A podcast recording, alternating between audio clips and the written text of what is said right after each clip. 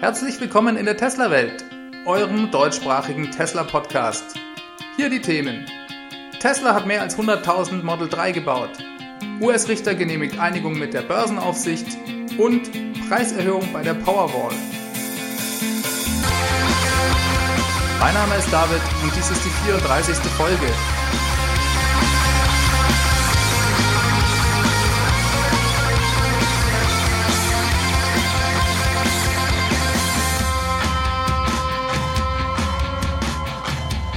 Herzlich willkommen zurück. Ich freue mich sehr, dass ihr es geschafft habt, einzuschalten und begrüße euch herzlich zur neuesten Ausgabe der Tesla-Welt. Hier erfahrt ihr wie immer alles Neue rund um das Thema Tesla von mir zusammengefasst in ungefähr einer halben Stunde. Fangen wir gleich mit der für mich wichtigsten Nachricht der Woche an. Tesla hat diese Woche den Meilenstein von 100.000 produzierten Model 3 erreicht und das in nur etwas mehr als einem Jahr.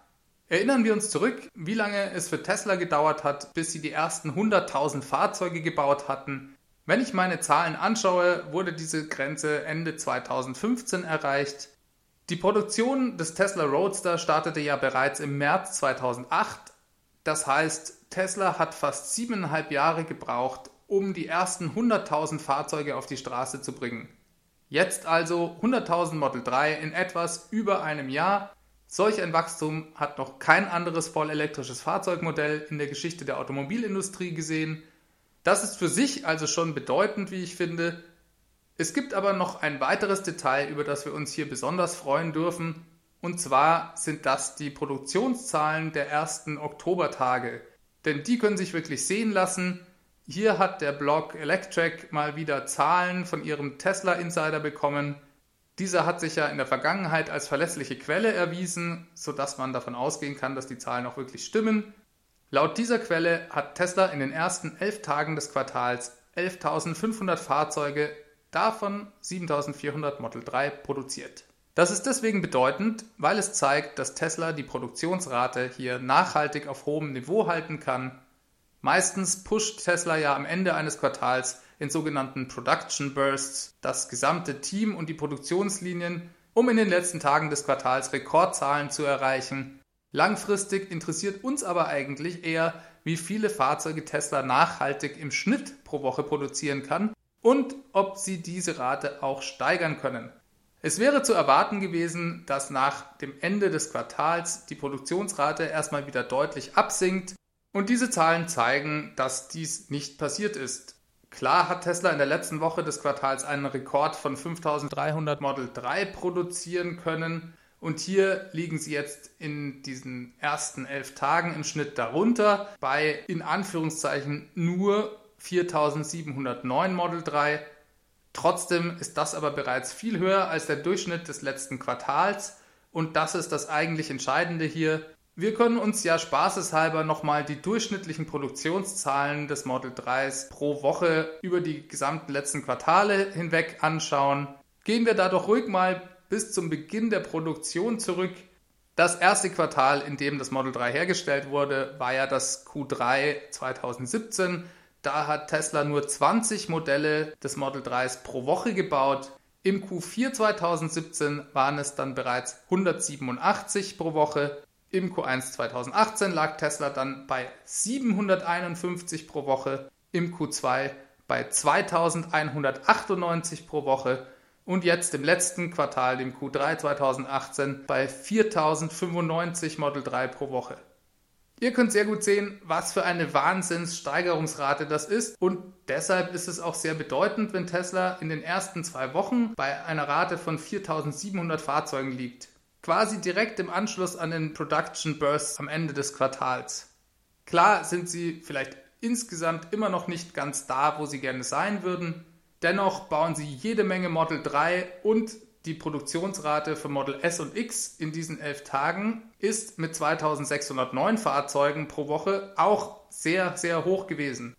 Klar kann man das jetzt hier nicht direkt auf 52 Wochen im Jahr hoch extrapolieren, da es ja immer wieder Produktionsstopps gibt, bei denen die Produktionslinien dann gewartet werden und auch verbessert werden, trotzdem zeigt es, dass Tesla mit 100.000 geplanten Fahrzeugen im Jahr für Model S und X vielleicht noch nicht ganz am Limit angekommen ist. Vielleicht werden da auch 120.000 drin und das ist natürlich sehr, sehr positiv, dies zu sehen. Mit dem Model 3 ist Tesla auf gutem Wege, alle anderen vollelektrischen Fahrzeuge, die bereits ja zum Teil seit langem am Markt sind, in relativ absehbarer Zeit zu überholen. Mich fasziniert es ungemein, dass Tesla das jetzt wirklich durchzieht. Wer sich intensiver mit Tesla beschäftigt, weiß ja, dass das Model 3 das Ziel der Firma ist. Und zwar schon seit jeher. Alle anderen vorhergehenden Modelle hatten nur zum Ziel, eine finanzielle Basis für das Model 3 zu schaffen ich finde, Tesla hat ja schon ganz, ganz viel erreicht, was das Vorantreiben elektrischer Antriebe und Elektrofahrzeuge angeht. Aber die eigentliche Revolution ist eben jetzt erst im vollen Gange in Form des Model 3s. Das war schon immer das Ziel von Tesla. Jetzt fehlt nur noch der letzte Schritt, nämlich die günstigere Version für 35.000 Dollar Basispreis. Diese wird bald folgen und dafür muss Tesla natürlich auch weiterhin noch die Produktionsrate steigern. Auch dahingehend fand ich die Meldung, dass Tesla 100.000 Model 3 gebaut hat, in Kombination mit den sehr guten Produktionsraten der ersten Tage im Quartal eine hervorragende Nachricht. Herzlichen Glückwunsch an Tesla an dieser Stelle und vor allem an alle Mitarbeiter, die jetzt gerade zuhören. Macht weiter, ihr verändert die Welt gerade und wir drücken euch die Daumen und feuern euch dabei an. So, dann noch ein kurzes Update zur außergerichtlichen Einigung der US-Börsenaufsicht mit Tesla und Elon Musk. Das Ganze, wie ihr ja wisst, war bezüglich der Klage der Börsenaufsicht der SEC, die mit Elons Tweet, Tesla weg von der Börse führen zu wollen, nicht einverstanden war. Tesla, Elon Musk und die SEC haben diese Woche gemeinsam den Vergleich offiziell beantragt und dies trotz Elons etwas unnötigen Kommentaren im Anschluss auf Twitter, ein Richter hat den Vergleich jetzt abgesegnet und genehmigt. Damit ist es also offiziell. Die ganze Geschichte scheint abgeschlossen zu sein und der Börsenkurs von Tesla ist daraufhin erstmal um 4% nach oben gegangen. Teslas neues neuronales Netzwerk beeindruckt Deep Learning-Experten. Ja, dazu gab es ebenfalls einen Artikel auf Electrack. Und zwar hatte sich ein in der Tesla-Community bekanntes TMC-Mitglied namens Jimmy D, der anscheinend ein Experte für Machine Learning bzw. Deep Learning ist, sehr beeindruckt über die neue Version 9 der Tesla Software geäußert, vor allem über die dahinterstehende Technik, insbesondere das neuronale Netz, das ja den Autopiloten antreibt. Jimmy D hat anscheinend auch besonderen Zugang zu der Software, sodass er die einzelnen technischen Details analysieren konnte. Er schrieb, das neuronale Netz der Version 9 sei ein absolutes Monster, Dadurch, dass Tesla jetzt viel mehr Daten von fast allen Kameras mit einbezieht, steigt die geforderte Rechenleistung exponentiell an und er vermutet sogar, dass das die aktuelle Hardware 2.5 bereits schon an ihre Grenzen treiben könnte. Ich fand ganz interessant, dass er hier genau auflistet, welche Kameras jetzt aktiv sind und mit welcher Auflösung diese filmen. So schrieb er, dass sowohl die drei Front- als auch die Rückkamera mit voller Auflösung von 1280 x 960 Pixeln Daten an den Autopilot-Chip senden würden. Die anderen Kameras verwenden nur die halbe Auflösung. Vielleicht vermutet er deswegen auch, dass hier die Hardware bereits voll ausgereizt wird. Er hat sich dann ein bisschen verschätzt, was die geforderte Rechenpower und die Datenmenge angeht, die es benötigt, um das neuronale Netz auch zu trainieren. Das wissen wir deshalb, weil Elon auf den Artikel reagiert hat und auf Twitter noch ein paar sehr interessante Details dazu verlauten ließ. Er schrieb eben auch, dass es in Wirklichkeit nicht ganz so krass sei, wie Jimmy D das vermutete. Er sagte, dass die genutzten Rechenoperationen pro Sekunde im Vergleich zur Version 8.1 das ist ja die Vorgängerversion der Version 9.0, um ungefähr 400% gestiegen sei. Dies sei durch die bessere Nutzung des integrierten Grafikchips möglich. In der Hardware 2.5 ist ja ein Nvidia-System verbaut. Dieses ist speziell für Automobilanwendungen optimiert. Dem Ganzen liegen aber trotzdem Grafikchips von Nvidia zugrunde. Dann hat Elon auch noch ein paar Details zum neuen Tesla-Chip bekannt gegeben, der ja die Nvidia-Plattform schon bald ersetzen soll. Hierzu findet ihr alle Details in der Tesla-Welt Folge 24, falls das euch interessiert. Elon wurde auf Twitter nochmal gefragt, welchen Unterschied denn jetzt der neue Tesla-Chip machen werde. Und er meinte, das wird ungefähr nochmal zwischen 500 und 2000% Steigerung bedeuten. Wir reden hier immer noch von den Rechenoperationen pro Sekunde. Elon sagte, dass der Chip in ungefähr sechs Monaten in allen neuen Tesla-Fahrzeugen stecken werde.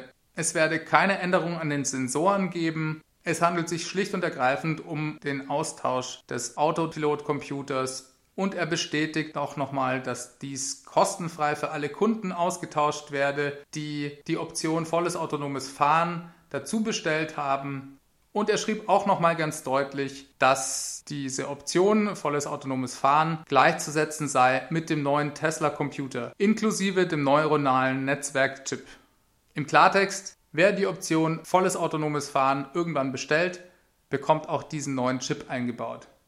Ehrlich gesagt verleitet mich das so ein bisschen zur Spekulation, dass Tesla da auch den Preis nochmal anheben wird. Im Moment kostet ja das Full Self-Driving, also die Option volles autonomes Fahren, 3600 Euro, wenn man diese bei Neukauf des Wagens gleich mit dazu bucht. Wenn man sie nachträglich dazu bucht, kostet sie, glaube ich, über 5000 Euro. Und ich denke, das wird letzten Endes dann auch der Preis werden dafür.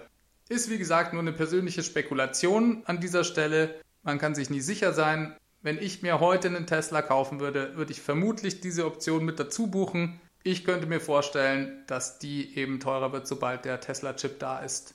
Wir werden sehen und in einem halben Jahr nochmal nachschauen, ob ich mich getäuscht habe. Ich bin schon sehr gespannt, ob das wirklich in sechs Monaten klappt und halte euch natürlich wie immer darüber auf dem Laufenden. Preiserhöhung bei der Powerball. Tesla hat diese Woche den Preis der Powerball angehoben. Die Tesla Powerball ist das Batteriespeichersystem für Heimanwender. Sie ist unter anderem wegen ihres günstigen Preises ein sehr beliebtes Produkt. Mit der Powerball lassen sich Energie zum Beispiel von einer Solaranlage zwischenspeichern. Der Hauptvorteil ist dann, dass man seinen selbstproduzierten Sonnenstrom auch benutzen kann, wenn die Sonne nicht mehr scheint. Außerdem ist man gegen Stromausfälle des Netzbetreibers gewappnet. Das klingt jetzt hier in Deutschland, wo der Strom quasi nie ausfällt, nicht so spannend, ist aber in anderen Märkten mit nicht ganz so stabiler Netzversorgung ein wirkliches Plus. Zum Teil kann eine Powerball auch bereits Sinn machen, wenn der Strompreis zum Beispiel durch unterschiedliche Tag-Nacht-Tarife deutlich variiert, dann kann man während besonders günstigen Zeiten, zum Beispiel nachts, die Powerwall aufladen und tags zu Peakzeiten den Strom verbrauchen, genau dann, wenn er am teuersten ist. Tesla bietet mit der Powerwall im Vergleich zur Konkurrenz relativ viel Speicherkapazität, nämlich 14 Kilowattstunden für relativ wenig Geld an. Die Powerwall hat allerdings schon immer ein bisschen unter der Verfügbarkeit gelitten, denn für Tesla haben oft andere Projekte Vorrang Tesla bietet ja auch professionelle, zum Teil sehr, sehr große Speichersysteme an, für die sie sehr, sehr viele Batteriezellen benötigen. Und mit der enormen Steigerung der Produktionsrate beim Model 3 kam es auch dadurch zu Engpässen in diesem Bereich.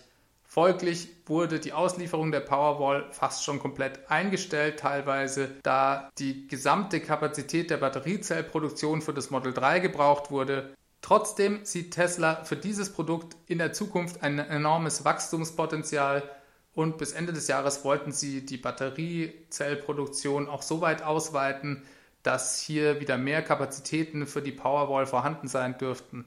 Panasonic, der Partner von Tesla, der hier die Batteriezellen in der Gigafactory 1 in Nevada, der Tesla-eigenen Fabrik, produziert, ist gerade dabei, drei komplett neue Produktionslinien für die Batteriezellproduktion bis Ende des Jahres zu installieren.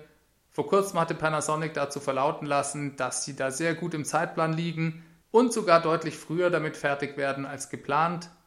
Das ist für die Tesla Energy Sparte auf jeden Fall eine sehr wichtige Meldung gewesen und vielleicht hat Tesla im Zuge dessen und mit der Aussicht, dass jetzt auch bald wieder mehr Batteriezellen für Powerball geliefert werden können, gleich mal die Preise deutlich erhöht. Dies ist nicht die erste Preiserhöhung für die Powerball in diesem Jahr. In der Folge 9 habe ich euch schon bereits von einer Preiserhöhung berichtet und jetzt steigert Tesla den Preis nochmal um satte 1200 Dollar. Diese teilen sich auf die Powerwall und die benötigte Hardware, die man dazu kaufen muss, auf. Die Powerwall kostet in den USA jetzt 6700 Dollar, vormals 5900 Dollar und für die benötigte zusätzliche Hardware verlangt Tesla 1100 statt 700 Dollar. In Deutschland wird dies fast analog dazu umgesetzt. Insgesamt steigt der Preis hier um 1030 Euro. Hier kostet die Powerwall jetzt 6850 Euro und mit der benötigten unterstützenden Hardware, deren Preis sich jetzt auf 1130 Euro beläuft, landet man dann bei insgesamt 7980 Euro. Zusätzlich geht Tesla von einem Installationspreis zwischen 1100 und 3300 Euro aus. Das hängt natürlich immer sehr von der Situation vor Ort und dem Elektriker ab. Aber auch hier hat Tesla die Preiseinschätzung angehoben. Nichtsdestotrotz bleibt die Powerwall immer noch ein relativ günstiges Produkt, das sich abhängig von der Anwendungssituation unter Umständen in nur wenigen Jahren amortisieren kann. Es haben sich auch noch ein paar technische Details verändert. Und zwar lassen sich laut dem Datenblatt jetzt bis zu 10 Tesla Powerwalls miteinander verbinden. Und auch das Gewicht hat sich geändert. Das Produkt ist um ca. 5 Kilogramm leichter geworden. So, was ist jetzt davon zu halten? Eigentlich sinken die Herstellungskosten für Batteriezellen ja stetig. Dementsprechend müssten ja theoretisch auch die Preise für Storage immer weiter sinken. Aber Batteriezellen sind eben sehr rar und Tesla ist das beste Beispiel dafür denn sie müssen ja sich hier dauernd überlegen, für welche Bereiche sie die Batteriezellen einsetzen wollen. Ich erinnere auch nochmal, dass Elon gesagt hat, dass das Wachstum von Tesla durch die Fähigkeit, die Batteriezellproduktion zu skalieren, limitiert werde. Hinzu kommt noch, dass die Powerball auch ein sehr stark nachgefragtes Produkt ist und der Preis wird eben durch Angebot und Nachfrage bestimmt und nicht zwingend immer nur durch die Herstellungskosten. Das wird sich bis auf weiteres auch erstmal nicht ändern auch wenn Tesla hier die Kapazitäten ausbauen kann. Nichtsdestotrotz bleibt die Powerball gerade im Vergleich zur Konkurrenz relativ günstig und kann sich für viele Anwender bereits nach wenigen Jahren lohnen. Für mich ist das ein riesen Zukunftsmarkt. Heute ist es ja noch nicht wirklich üblich, Batteriespeicher bei sich zu Hause zu haben. Ich könnte mir vorstellen, dass dies sich in Zukunft stark ändern wird und zum Beispiel eine Photovoltaik-Installation ohne Speicher dann gar nicht mehr vorstellbar sein wird. Es macht einfach total Sinn, weil man dadurch die Schwankungen von Tag und Nacht abfangen kann und wirklich zu einem hohen Prozentsatz und vielleicht irgendwann sogar zu 100 Prozent komplett autark seine Stromversorgung aus Sonnenenergie beziehen kann. Ein Hauptargument, gerade auch von klassischen Energieanbietern, gegen die Erneuerbaren und für den Erhalt von Kohle- und Atomkraftwerken ist ja gerade immer wieder, dass die Sonne eben nicht immer scheine und der Wind nicht immer wehe. Dies wäre aber vollkommen egal, wenn jeder Häuslebauer in Deutschland einen Batteriespeicher bei sich zu Hause hätte. Und wer weiß, vielleicht lässt sich ja auch in Zukunft das Elektroauto dann dazu verwenden, denn letzten Endes ist dies ja auch nichts weiteres als eine rollende Batterie. Es bleibt spannend, das Ganze zu verfolgen. Auch hier bleiben wir natürlich am Ball.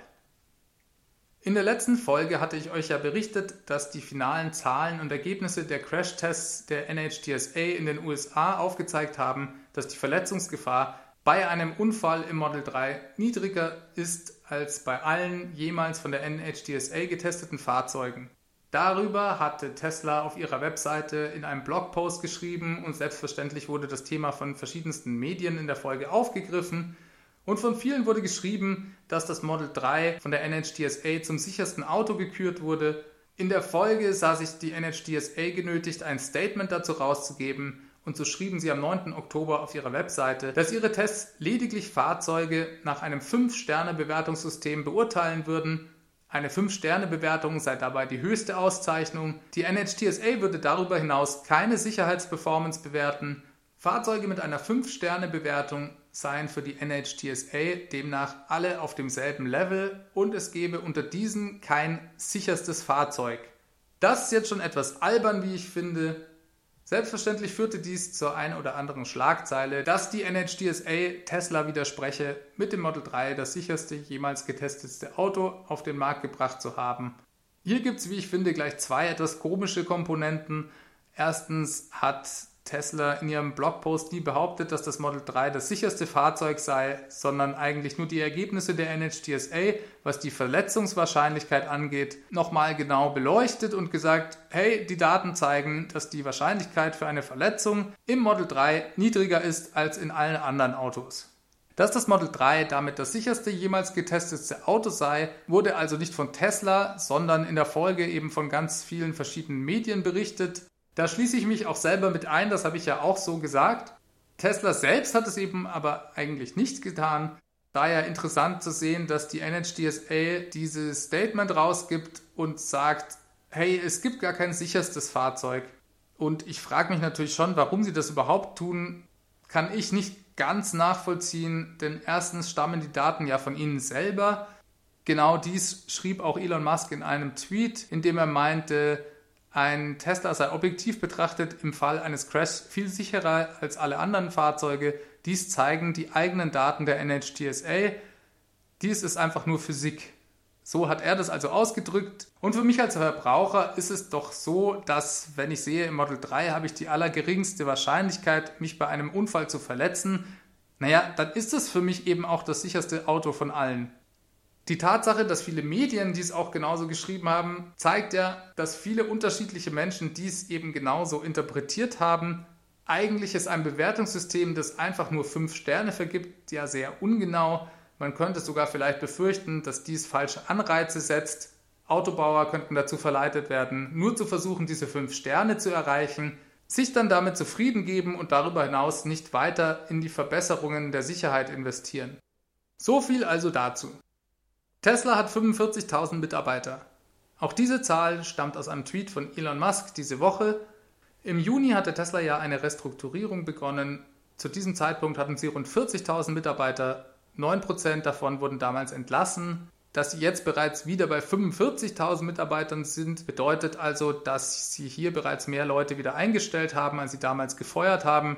Jetzt ist natürlich nicht ganz klar, ob Elon auch hier Aushilfen und Leute mit befristeten Verträgen mit reinzählt. Auch dies könnte diese relativ hohe Zahl erklären. In jedem Fall zeigt die Zahl aber, wie stark Tesla am Wachsen ist. Letzte Woche hat Elon bei einem Event mit dem Governor von Nevada gesagt, dass sie die Anzahl der Mitarbeiter in der Gigafactory auf irgendwann 20.000 Personen ausbauen möchten. Das ist doppelt so viel wie bisher kommuniziert. Bisher war eigentlich immer nur von 10.000 Angestellten die Rede. In dem Gespräch ging es vor allem auch um die steigenden Mietpreise in der Region, die vor allem auch durch die Präsenz von Tesla mit in die Höhe getrieben werden. Und aufgrund dieses großen Einflusses auf die Region denkt Tesla sogar darüber nach, hier im Immobilienbereich aktiv zu werden und sogar Wohnungen und Wohnraum zu schaffen. Es ist schon krass, an was man alles denken muss, wenn man so stark wächst wie Tesla. Tesla meldet die Marke Tesla Kieler an. Ja, das fällt wieder in die Rubrik dubiose Witze von Elon Musk, denke ich. Und zwar geht es zurück auf einen Aprilscherz, den Elon dieses Jahr gemacht hatte. Er schrieb auf Twitter, dass Tesla jetzt wirklich komplett bankrott gegangen sei, so bankrott, dass er es selbst kaum glauben könne. Dazu gab es ein Foto von ihm mit geschlossenen Augen gegen einen Model 3 gelehnt mit der Überschrift Elon wurde bewusstlos an ein Model 3 gelehnt gefunden, umgeben von Tesla Kieler Flaschen, Spuren von getrockneten Tränen immer noch an seinen Wangen. Auch dafür wurde er damals sehr kritisiert. Ein CEO dürfe keine Witze über das Pleitegehen seiner Firma machen, war da zu lesen. Wie ihr ja inzwischen wisst, habe ich gar kein Problem, Elon für blöde Tweets zu kritisieren. Wenn ich der Meinung bin, dass dies Tesla wirklich schadet, Damals war das allerdings was anderes und total lächerlich, da es sehr eindeutig war, dass es sich hier um einen Witz handelt. Und naja, man darf eben nicht immer alles so ernst nehmen. Auf jeden Fall war damals die Idee des Tesla Kielers geboren und vermutlich fanden sie den Namen einfach zu genial, als daraus nicht auch eine Art Merchandising-Produkt zu basteln. Vielleicht wird dies ja auch wieder eine Limited Edition, die man dann eine Weile im Tesla Store kaufen kann. Das hat sicher dann sehr schnell Sammlerwert. Und auch bei dieser Geschichte bin ich mir ganz sicher, dass irgendwo sich Kritiker finden werden, die dann vermutlich sagen, es sei ethisch von einem Automobilhersteller nicht korrekt, Alkohol zu verkaufen. Ich persönlich finde ja solchen Schwachsinn immer sehr sympathisch. Es beweist einfach, dass Tesla bzw. Elon bei all seiner Arbeit seinen Humor nicht verliert und dass man eben nicht immer alles ganz so ernst nehmen sollte. Tesla setzt Bestelldeadline für garantierte Lieferung bis Ende des Jahres. Das ist eine Nachricht, die zunächst eigentlich erstmal mehr für amerikanische Kunden interessant war. Und zwar hatte Tesla auf der Webseite im Online-Konfigurator angegeben, dass alle Fahrzeuge, die bis 15. Oktober bestellt werden, auch bis Ende des Jahres garantiert geliefert werden. Dadurch kommen Kunden dann in den Genuss des vollen amerikanischen Tax Credits. Das ist die Subvention, die es dort für Elektrofahrzeuge gibt. Und in der Folge gab es wohl eine Flut von Bestellungen. Tesla hat auch inzwischen diesen Hinweis von der Website wieder entfernt. Und zwar, soweit ich das verstanden habe, noch vor Ende des 15. Oktobers. Was vermutlich bedeutet, dass sie extrem viele Bestellungen bekommen haben, sodass dies vielleicht schon für Tesla schwierig werden könnte, diese wirklich garantiert bis Ende des Jahres ausliefern zu können. Das heißt jetzt im Umkehrschluss nicht, dass Kunden, die erst jetzt oder in den nächsten Wochen bestellen, vielleicht nicht das Auto noch bis Ende des Jahres bekommen, aber Tesla garantiert es eben ab jetzt nicht mehr. Wie genau funktioniert es diese Subvention in den USA? Vermutlich wissen es die meisten von euch sowieso schon. Der Vollständigkeit halber erwähne ich es aber trotzdem nochmal. In den USA gibt es derzeit 7500 Dollar Steuererleichterung, wenn man ein vollelektrisches Fahrzeug kauft. Diese wird den Kunden so lange gewährt, bis ein Autohersteller 200.000 elektrische Fahrzeuge ausgeliefert hat. Dies war bei Tesla Anfang des dritten Quartals, also Anfang Juli der Fall.